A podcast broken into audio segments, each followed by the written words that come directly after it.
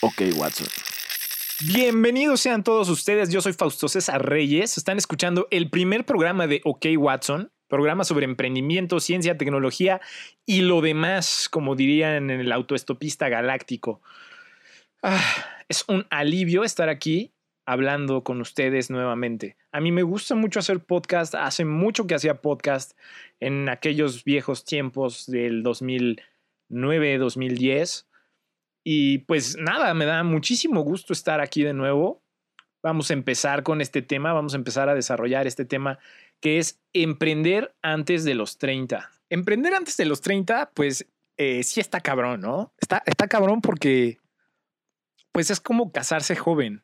Sí, es, es, es, exactamente eso, es como casarse joven. O sea, hay gente que pues, a lo mejor le va bien, ¿no? Como, como le fue bien a, Bill Gates y a Steve Jobs, que que hicieron grandes imperios, ¿no? Antes de los 30, pero la verdad para todo el resto de la humanidad, pues está medio de la chingada. Personalmente yo veo cómo, pues muchos de mis compañeros pasan de, la juventud a la adultez y con un trabajo estable es mucho más fácil, ¿no? Con un trabajo eh, godín, pues es mucho más fácil esta transición, ¿no? Ya, ya veo que se compran sus mueblecitos y hablan ya de, planes a futuro, de casarse, de tener hijos, y uno está ahí picando piedra, emprendiendo, uno está ahí, eh, pues a veces sin, sin dinero, a veces sin chamba.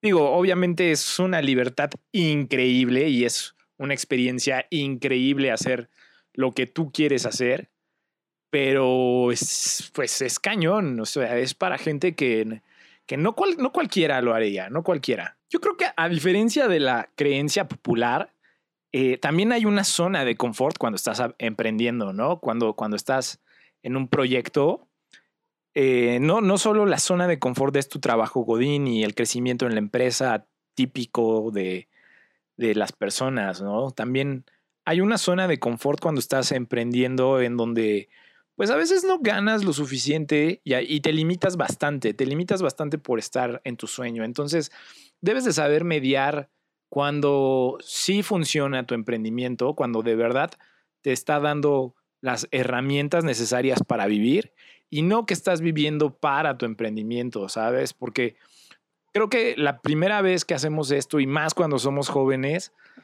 eh, nos gana ese, esa ambición, ese sueño. Y está muy padre, es muy padre también vivirlo, pero debemos de entender que nuestro trabajo, aunque sea emprendimiento, nuestro trabajo nos tiene que dar herramientas para poder tener una vida aparte de eso.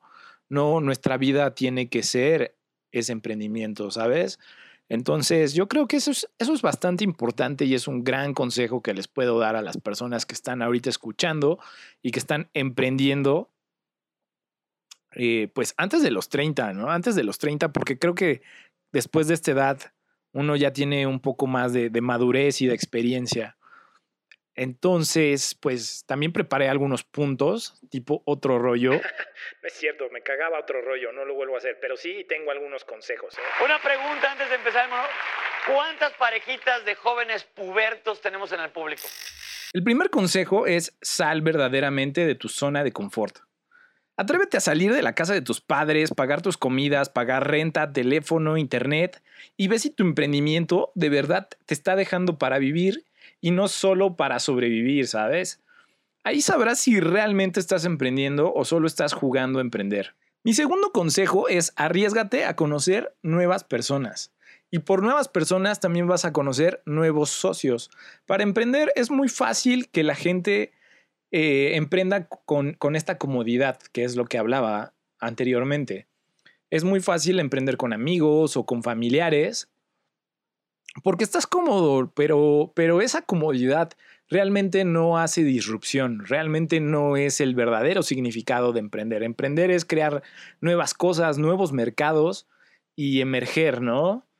Entonces, eh, realmente los emprendimientos exitosos se hacen creando cosas novedosas con gente completamente diferente a nosotros. Eh, recuerda que, emprender pues es como un matrimonio y debes ser muy cuidadoso con las personas que eliges. Esto es un consejo súper importante. Sean cuidadosos con las personas con las que van a pasar tal vez el resto de sus vidas como socios. Mi tercer consejo es cuida de ti. Cuando estamos emprendiendo, nuestros sueños están involucrados, nuestras emociones están involucradas. Entonces es muy fácil desgastarnos, es muy fácil desgastar nuestra salud, es muy fácil ignorar ciertas cosas como la familia o, o incluso una pareja. Entonces eh, hay que cuidar de nosotros también. No, no todo en la vida debería de ser tu emprendimiento, no toda tu vida debería de ser el emprendimiento. Necesitas tener otras actividades, necesitas tener pasatiempos, necesitas tener un equilibrio entre tu salud y esto lo digo también por la salud mental, ¿no? Muchas veces arriesgamos mucho y dejamos mucho en el emprendimiento porque esas son nuestras ambiciones y esas son nuestras metas, pero debemos de entender que tenemos que cuidarnos también, ¿no? Tenemos que cuidarnos porque pues solo hay un cuerpo y solo hay una vida. Entonces, el tercer consejo es cuida de ti. El cuarto consejo es tener paciencia.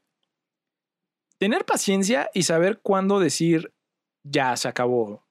Porque cuando se está emprendiendo, pues como ya lo dije, eh, las emociones se involucran demasiado y es importante saber cuándo un negocio no es negocio. Entonces, eso es una lección que tienes que aprender y que tienes que dejar pasar. Y si tienes de verdad el espíritu emprendedor, si de verdad tienes este espíritu creativo, pues vas a emprender nuevas cosas, vas a caminar nuevos caminos, tu emprendimiento se va a transformar y la verdad, eso es lo padre, eso es, eso es lo que realmente está interesante dentro de todo este ecosistema. No tanto crear compañías, que sí está padre también crear un unicornio, por ejemplo, ¿quién no quisiera levantar millones de dólares en una ronda de inversión, no? Pero a mí pues también me gustaría que, que sea algo que se reconozca, algo que sea más humano. Y de paso, ¿por qué no? Tener una buena calidad de vida, como lo vengo repitiendo. Entonces, pues estos son mis consejos. Esto es lo que hablé con algunas personas de emprender antes de los 30 Chequenlo. Me fui a las calles a platicar un poco con las personas. Entonces, chequenlo. Y nos vemos el siguiente lunes. Bye. Hoy me aventuré a preguntarle a un amigo, a un gran amigo, qué opina, qué opina de emprender antes de los 30. A ver qué nos dice. La Vox Populi. Estoy aquí con Roger. Roger es un amigo mío que, ya tenemos bastantes años de conocernos. Nos conocimos en la escuela. Él ha tenido una carrera increíble en TI, tiene muchos años de experiencia y pues qué mejor que él que, que nos platique de, este tema, ¿no? De este tema de emprender antes de los 30. Con él vamos a estar cubriendo también un evento, un Fuck Up Night, por allá por las lejanas tierras de Texcoco, que ya estarán escuchando en estas semanas. Así que chequen lo que dice y chequen sus consejos porque son bastante interesantes. Fíjate que recientemente he estado tocando este tema. Eh, de hecho, quiero hacerte una invitación para finales de junio a un evento, pero si quieres después de esto te lo platico. Y bueno, antes de los 30 pasan situaciones muy fuertes para el tema del emprendimiento. Eh, si nos, nos encontramos con que todo el mundo te dice, oh, sí, emprende, emprende, deslígate de tu empresa, eh, deja de trabajar para un jefe, pero realmente nadie te dice las letras pequeñas, que son, por ejemplo, que en muchas ocasiones, si no estás bien preparado tanto en, en un desarrollo empresarial como en tema económico, pues vas a empezar a ver situaciones difíciles, vas a empezar a ver números rojos, vas a empezar a vas a tener nueve días malos para tener un día bueno, obviamente esto es al principio, no siempre. Y esta es la situación por la que muchas muchas personas fracasan, este, eh, no no tienen no tienen el tema de el tema de la paciencia o la estructura para poder tener un un buen negocio, un buen startup. Entonces, este, yo considero que si realmente quieres quieres emprender antes de los 30, te acerques con personas que lo han hecho, que mínimo ya tienen una empresa, eh, si es posible, de, enfocada al sector que tú vas a trabajar, vas a poder, este, y con tres años en el, mercado, porque, bueno, una regla de negocios es que tienes que tener tres años ya eh, en el negocio para poder decir que tu empresa ya de alguna manera está funcionando bien y pues vas a poder, así vas a poder despejar dudas, vas a poder este, hacer algunas preguntas, te van a dar consejos que a lo mejor tú por el momento no logras visualizar, pero en el camino se te van a presentar estas adversidades. Por ejemplo, algo que a mí me pasó mucho es que para poder emitir una factura tenías que ser la persona física con actividad empresarial o persona moral y realmente no sabía nada de eso, ¿no? Entonces, en el camino, pues tienes que contratar un contador, tienes que, bueno, o hacerte de un contador, hacerte una persona que te lleve la administración. Y realmente son cosas que, que pasan dentro de este tema.